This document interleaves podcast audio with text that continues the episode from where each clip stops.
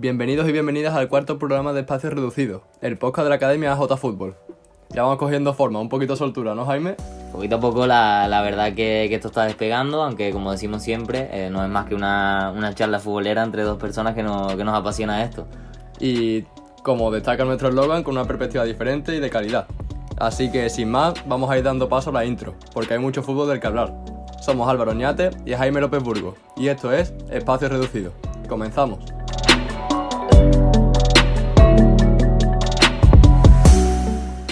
Semana ya de, plena Eurocopa, de, plena Copa América también, eh, aunque como en el podcast anterior también queremos dedicarle unos minutos al fútbol local, a, la final de ascenso de, División de Honor que disputó el Atlético Central el pasado sábado eh, ante el Estrella de San Agustín y del que también tendremos un, protagonista especial en, los últimos compases del programa.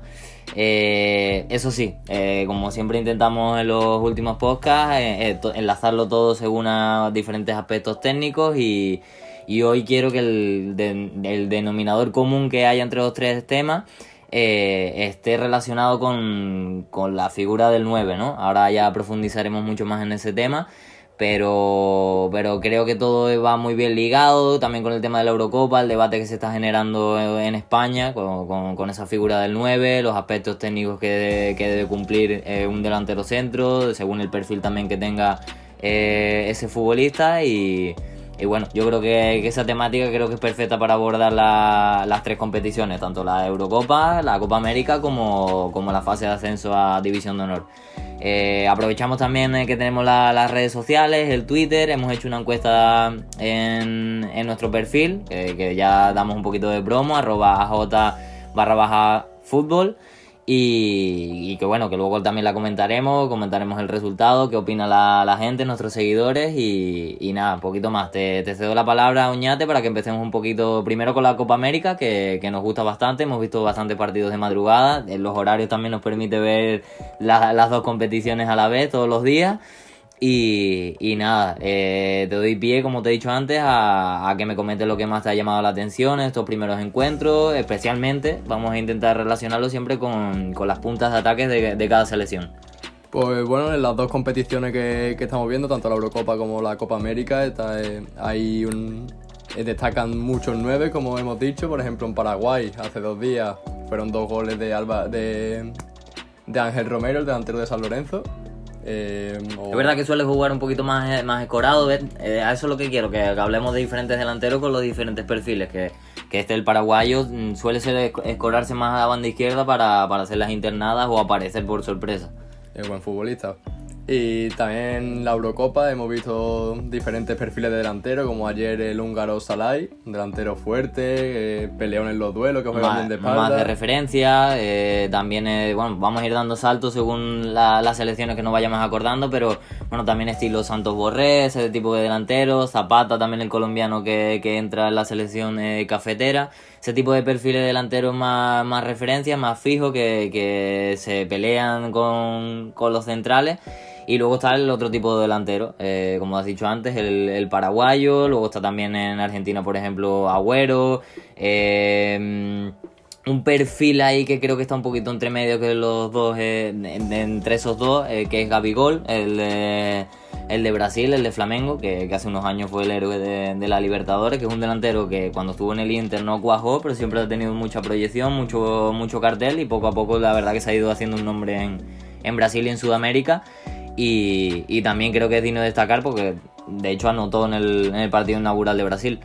Y lo que dice la, la, diferencia de perfiles, por ejemplo, entre Zapata y Santos Borré, de la misma nacionalidad, que Santos Borré quizá eh, tenga algo más de determinación en los movimientos, eh, genera mucho más con los desmarques, y Zapata es verdad que es un delantero mucho más, más duro, es lo más va mejor en los duelos y tiene mucho gol. Es verdad que tiene mucho despliegue también, mucho recorrido, porque es un delantero muy potente, pero, pero sí es verdad que, que es como más fijo, más más de referencia entre los dos centrales, ¿no? De, no se asocia tanto, no, no cae tanto a los costados para, para descargar un poquito. Y, y, yo creo que una selección debe tener eso, ¿no? Complementarse los diferentes delanteros. Hablamos también eso, saltamos ahora un poquito a la Eurocopa. Eh, hablamos de, de, Polonia que tiene el delantero referencia que tiene a Lewandowski y creo que le falta el otro perfil, entonces se le queda un poquito coja esa, esa figura.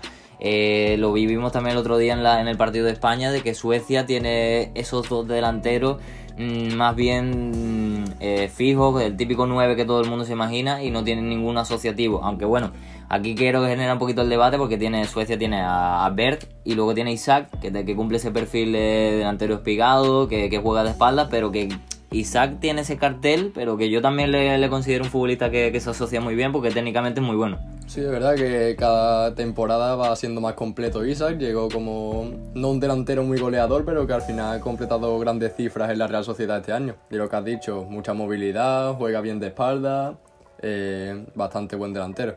Y lo que he dicho antes de Hungría con Salai, Adam Salai, el delantero, que tiene uno al lado que jugaba con dos que era Shalai, muy, muy parecidos los dos nombres, sí, sí, sí. pero bastante complementarios de distintos perfiles, porque Adam Salai era lo que he dicho antes, un delantero más fuerte en los duelos, que juega bien de espalda, el desahogo muchas veces de Hungría cuando no podía avanzar, y Shalai es un delantero más rápido, un poco, un poco más menudo pero que se complementan bien y, y le pudo hacer daño a Portugal. Eh. Yo creo que ese es el tipo de opciones, que un seleccionador o que un entrenador en su propio club tenga esas variantes dentro de la plantilla es, clave porque te da esas soluciones tácticas para determinados momentos del juego que, que necesites o un perfil u otro, ¿no? Eh, vuelvo a repetir, equipos que por ejemplo no lo tienen. Italia con Inmóviles tiene un muy buen delantero, pero solo tiene un delantero de referencia. Eh, la propia Portugal que jugó contra Hungría solo tiene, por así decirlo, a Cristiano. Luego tiene a Andrés Silva, creo que también está. Pero es ese delantero de perfil fijo, eh, de, delantero tanque, que no. Y no tiene el otro así mucho más combinativo, que salga de zona, que saque a los centrales de zona, no sé.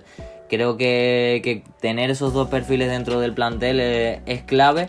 Y por ejemplo, ya metiéndonos en materia de, de, lo que nos afecta a nosotros, de España, de la selección española, eh, Luis Enrique sí cuenta con ellos dos. Eh, hay mucho debate ahora mismo en, en, nuestro país con el tema del 9, quién tiene que ser. En el primer partido Luis Enrique apostó por, por Morata, que cumple con, con ese tipo de delantero más, más referencia y confío en Morata en detrimento de Gerard Moreno, que a lo mejor el otro perfil de delantero más asociativo, que cae, que cae mucho más a zonas de, creación. Entonces eso, te, te, lanzo un poquito también el, debate, a ver qué opinas tú de, cuál crees que debe ser el, el delantero de España, el delantero titular, o si por, por lo que sea consideras que tienen que ser los dos. Eh, pues me llamo Jai y creo que en mi opinión debe de ser Gerard Moreno el delantero de, de la selección porque España es un, un, equipo que la mayoría de veces va a tener va a ser el protagonista del partido y, y, por ejemplo contra Suecia tuvo creo un 80% de posesión, de posesión y es un delantero que te genera esos movimientos con desmarque tanto de apoyo, de ruptura o incluso desmarques para no recibir el balón y que aprovechan los jugadores de tres cuartos de campo como puede ser Pedri, como puede ser eh, Sarabia, Dani Olmo. Fabián que entró en la segunda parte con el disparo que tiene Fabián también de media distancia, que, que se puede aprovechar mucho más el talento que tiene la selección. Entonces, por lo que parece y lo que me comentas, tú te mojas a que el delantero debería ser Gerard Moreno. Sí, sí. Bueno, eh, entonces tú vas un poco en la línea que, que, lo he comentado antes, hemos hecho una encuesta en Twitter entre nuestros seguidores que cuál eso, que cuál debería de ser el, el, delantero titular en los próximos partidos de la, de la Roja. Las opciones eran Álvaro Morata, que es el que lo ha sido con Luis Enrique, o Gerard Moreno. O había una tercera opción que es ambos. Tú te decantas entonces por Gerard Moreno, que, que es lo que ha salido victorioso la, en la encuesta, con un 85%. Pero yo, por ejemplo, me, me decanto lo otro, de que, sean ambos los que deben ser titular. Creo que Gerard Moreno, por lo que se le conoce en el Villarreal, es un delantero que rinde mucho mejor cuando tiene un uno de referencia eh, por delante. Ya se ve en el Villarreal cuando juega con Alcácer o con Carlos Vaca.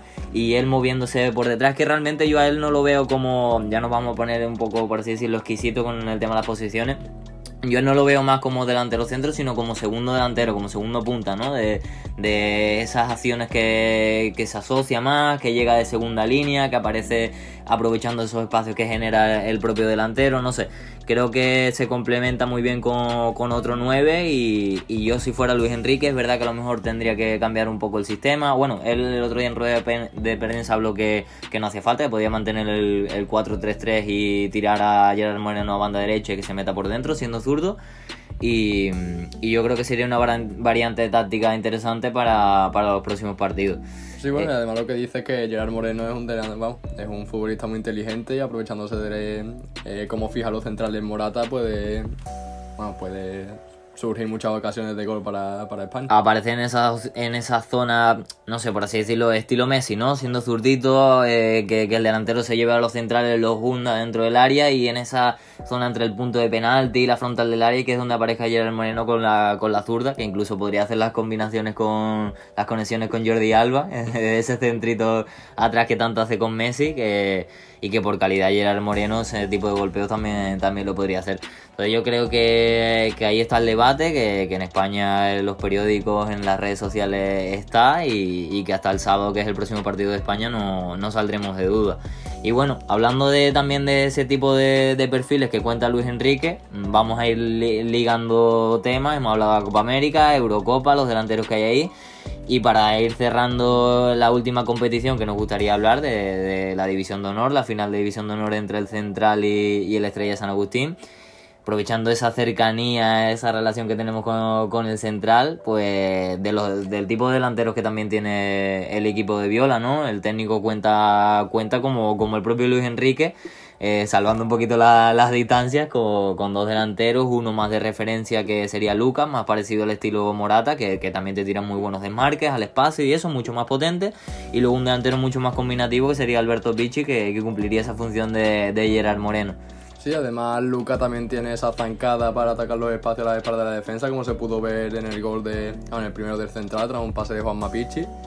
Y bueno, y Alberto también, aparte de tener movilidad, de ser asociativo, también tiene interpretación, tiene ese instinto dentro del área para, saber dónde está el balón. Tiene gol, al final es, delantero, no, no, no, quita que digamos que uno cumple más el perfil de 9 a que el otro no lo sea, el otro también es 9, lo que pasa es que tiene otra serie de, de características más estilo Gerard Moreno, estilo Benzema, mucho más asociativo. Y, y bueno... Eh, aprovechando esos dos perfiles de, que han sido claves en el central, eh, ya eh, a lo largo de la temporada, en las semifinales contra el Villafranco, en la final contra el Estrella San Agustín, marcaron los dos en el partido, también hay, hay que decirlo, hay que destacarlo. Y bueno, aprovechando ese tipo de dos perfiles que llevamos hablando en todos estos minutos, mmm, vamos a centrarnos también en eh, los aspectos técnicos, un poquito en el tema de tecnificación, vamos a ir introduciéndolo. Y, y bueno, te voy a preguntar que cuál crees que tú son, cuál crees tú que son los, los aspectos técnicos clave que debe tener, que debe tener un 9. Pues desde el posicionamiento, desde el control eh, hasta la definición, pasando por los desmarques, porque hay muchos tipos de desmarques, de apoyo, de ruptura, incluso para, como he dicho antes con Gerard Moreno, para no recibir el balón y crear espacio. El Separarse, separándose de la marca también. Para traer, para fijar. Y el, control puede marcar, puede ser lo que marca la diferencia en un delantero. Lo hemos hablado en los otros dos programas, que, que es muy importante el, el dominio del balón, que es lo que te permite el control y para un delantero que ya no en los otros programas lo hablamos, que el control te permite realizar una, un buen control, te permite realizar una muy buena acción posterior ya, y en un delantero ya no es el pase, sino simplemente definir. Un control muchas veces se dice que, es medio gol, ¿no? Eh, a lo mejor está de espalda, control orientado, se gira y ya le gana la posición al defensa para luego definir. O simplemente un control hacia adelante eh, que aprovechas la carrera y que con ese toquecito ya superas a, a tu defensa y luego defines, ¿no? Que, no sé, Creo que, es muy importante dominar todo ese tipo de, gestos técnicos y partiendo del control luego la definición que también hablamos el otro día del uso del interior del pie y que en un delantero eh, creo que es clave ¿no? que no solo es reventarla y meterla a la portería que a veces es tan sencillo como, como un pase a la red que lo hablamos el otro día. Y también la lectura de, juego tanto dentro como fuera del área. Hay un delantero que a mí me gusta mucho que es Carlos Fernández de la cantera de Sevilla de la Real Sociedad que por ejemplo el año, la temporada pasada contra el Betis eh, metió un gol que engañó en el movimiento, en la finta, fintó como que iba al segundo palo, entró al primero y remató solo, que tener eso de engañar en, cualquier movimiento, en el desmarque, de, es un delantero que lo hace mucho más completo. Es muy importante eso, exactamente. Al final, lo que hablamos también mucho en el, primer programa, eh, que, que, es algo que nos gusta a nosotros en la academia de, de AJ Fútbol, es hacer un futbolista completo, da igual la posición que sea, pero hoy que estamos hablando del delantero, pues bueno, si, le puede, si se le puede enseñar al niño, al chaval, a la niña o la chavala que, que, que está entrenando con nosotros en, en AJ Fútbol eh, todo ese tipo de, de, recursos, pues, pues mucho mejor porque al final lo que va a ser es un jugador com, completo, ¿no? Eh, que va a servir para, para, diferentes momentos del juego. Y bueno, cerrando también el, el tema de, de los nueve de, y del propio central, aprovechamos que hoy tenemos un protagonista que pertenece a la primera plantilla del propio equipo blanquinegro y, y, bueno, eso sí, lo primero, Oñate, vamos a escuchar un audio de, del partido del otro día para, para, ambientarnos y ambientar al propio personaje que tenemos hoy con, hoy con nosotros. Tocan de cabeza, Teo con el pecho, se queda con la pelota, recortito, falta sobre Mateo, cometida por Jaime. Pitido final, final, final, final, final, final, final, final, final del partido. Gana Atlético Central a la estrella San Agustín por cuatro goles a cero. Excelente el partido y la temporada de los hombres de Jesús Viola el sueño cumplido, la fábrica de los sueños que tienen su recompensa. ¿Qué sentimiento, ¿no? El del central, Josu, que, que, una locura, que experimenta, ¿no? Tú que no, llevas aquí desde el principio. Nada, una auténtica locura, el sentimiento de ascenso, de todo. Y este club no tiene techo, vamos a seguir subiendo, vamos a seguir creciendo en toda la cantera, aquí en todos lados. Y el año que viene a central por todas partes, en Sevilla, y esto es la polla.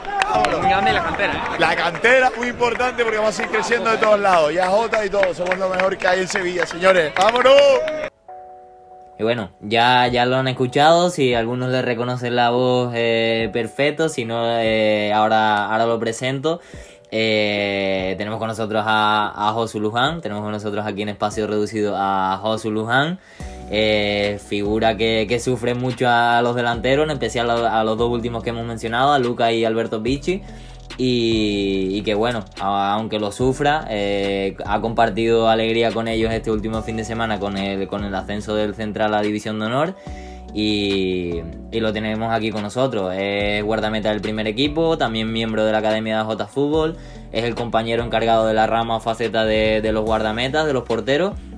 Y, como es un gran apasionado del fútbol, queremos tenerlo este ratito con, con nosotros para conocerlo un poquito más eh, para, para, que disfrute con nosotros en espacio reducido y, y, lo que sí vamos a hacerle el cuestionario a Jota que tenemos, que tenemos siempre, que ya lo hemos hecho entre nosotros, lo, lo hicimos la semana pasada con, con Clau y, y, nada, te damos, te damos la bienvenida, Josu.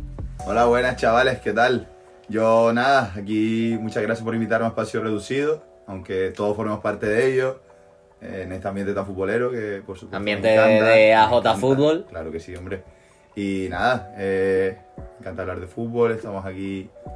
Y bueno cuando vamos a empezar ya con el cuestionario la primera pregunta Venga. es cómo viviste el partido la final contra el Estrella San Agustín pues nada yo vamos que lo seguimos viviendo por ahora que aún no nos hacemos la idea de lo que estamos consiguiendo año tras año me tocó verlo un poquito desde fuera pero súper orgulloso del trabajo que hemos realizado durante este año y mi figura también ahí como te han dicho, yo no sufro, que yo, que yo me estén golpeando diariamente en cada entrenamiento o en cada partido que hagamos y tal.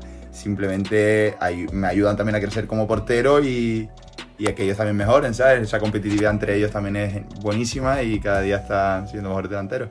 Claro, pues lo, que hemos hablado antes un poquito fuera de programa, que, que tú eres entre, eh, formas parte de la portería de, del central, pero también eres como el entrenador de porteros de, del equipo, eh, llevas esa rama de, de, entrenamiento de AJ Fútbol que, está especializada en los guardametas, la, la, llevas al central.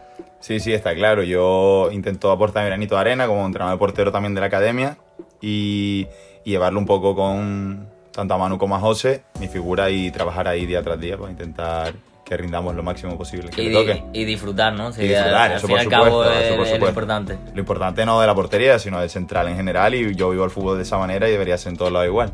Esa es la filosofía del central, que ya la conocimos el otro día también con, con Clau. Y, y, bueno, después de esta primera pregunta de, de conocer las sensaciones de, de, la final, sí te vamos a hacer el típico cuestionario que, que hacemos, que, que, también se lo hicimos a, a Claudio, eh, compatriota tuyo, canario también. Y, y bueno, te lanzo yo la primera, la primera pregunta, en este caso la segunda, que ya te hemos hecho la del central. Eh, nada, un, un entrenador en cuál reflejarte. Yo ahora mismo, pues mi entrenador referente puede ser John Pascua, que estuvo aquí también por Sevilla y Bastante conocido, sí. bastante conocido en el mundo del entrenamiento de portero. Y bueno, es mi referente por su forma de trabajar quizás y por la filosofía de vida también que tiene, que lo veo muy importante el no solo tenerlo referente como dentro del campo en su trabajo, sino también su día a día. Cómo ve, cómo Sí. ve la vida, ¿no? Como de la vida y la pasión con la que lo vive y lo que disfruta también de su trabajo. Yo lo vivo igual, yo me encanta lo que hago y, y disfruto día tras día. Muy bien. Bueno, la segunda pregunta, Josu. eh, un futbolista profesional que te hubiera gustado entrenar. Pues yo como portero y entrenador de portero siempre he tenido la, las ganas y la ilusión de haber podido entrenar a Víctor Valdés, que de chiquitito era mi portero referente porque soy el Barça y aparte de Las Palmas, pero por Las Palmas los porteros el nivel está regular. Ahora no, ahora no, pero sí es verdad que, que históricamente tampoco han tenido porteros tan, tan buenos. Pero Víctor Valdés de- desde chiquitito yo era un portero en el que me fijaba porque no solo porque está en el Barça, sino porque se vio su mejora a lo largo de los años y acabó con, ya cuando tenía 30, 30 y largo, dando su mejor nivel. Y, Por una parte, en- permíteme que, que Sí, te interrumpa, claro. sorprende un poquito que, que elijas a Valdés porque más o menos todos somos de la, de la misma generación, de la misma quinta, Sí, sí. y hemos crecido todos como con la figura de referencia en el fútbol español en la portería de, de Casillas. ¿no? Pero sí es verdad que, que Valdés, eh, yo le también... compitió en los últimos años, el, por así decirlo, el, el punto más alto dentro de la portería española. Y, En el Mundial 2010, Sí, ejemplo, Casillas fue el Salvador y Sí, nadie sí. dudaba en que fuera pero el titular. portero Valdés que detrás que estaba apretando muy fuerte. y Yo creo que el nivel de Casillas también se vio reflejado por lo que la exigencia que también tenía Valdés detrás suya. ¿sabes? También te pega que te gustara Valdés por Sí. el estilo de juego también Por eso, que, por eso. que te gusta a ti, ¿no? De jugar exacto. mucho con los pies. Sí, sí, por eso. Yo creo que era un portero quizás un poquito más atrevido y más. mm, Para mi gusto de ver la portería, creo que era más atractivo verlo jugar y. y tal, Pero bueno, para gusto los colores. Y no atractivo, sino como una visión eh, mucho más avanzada de la Sí, portería, sí, ¿no? sí. O sea, a lo largo de los años, a raíz de Víctor Valdés, de ese. Barça de Guardiola, la posición del portero ha evolucionado. Y, y no digo que Víctor Valdés sea el germen, porque seguro había No, porteros no. anteriormente de ese estilo, pero como que fue el portero que se consagró en la máxima élite siendo de ese estilo, ¿no? Sí, sí, sí, está claro. Ahí se. el- después de haber estado formándose en la masía, yo creo que también se vio reflejado al final en, cuando estuvo en el primer equipo y año tras año mejoraba. También la figura de los entrenadores que tuvo, como Guardiola y demás, pues hizo que con las piernas jugara como si fuera un central más y, y nada, eso. Y bueno, te, te cortamos ya para Sí, la sí, siguiente sí. pregunta. Eh, tercera pregunta, ¿una filosofía de juego? Pues igual, yo la de Pep Guardiola la llevo de- en la sangre porque tanto el estilo de juego que eh, me gusta practicar y yo como portero veo, quiero, el, quiero que el portero participe en el juego y creo que es una figura importante también en la parte ofensiva y ha sido el entrenador que con la filosofía suya me ha llevado a, a ser portero que soy también, un poquito, viéndolo desde fuera. Me gusta ser atrevido y jugar con los pies y demás y luego una faceta muy importante. Eh, la cuarta, Josu, una formación, una formación ideal.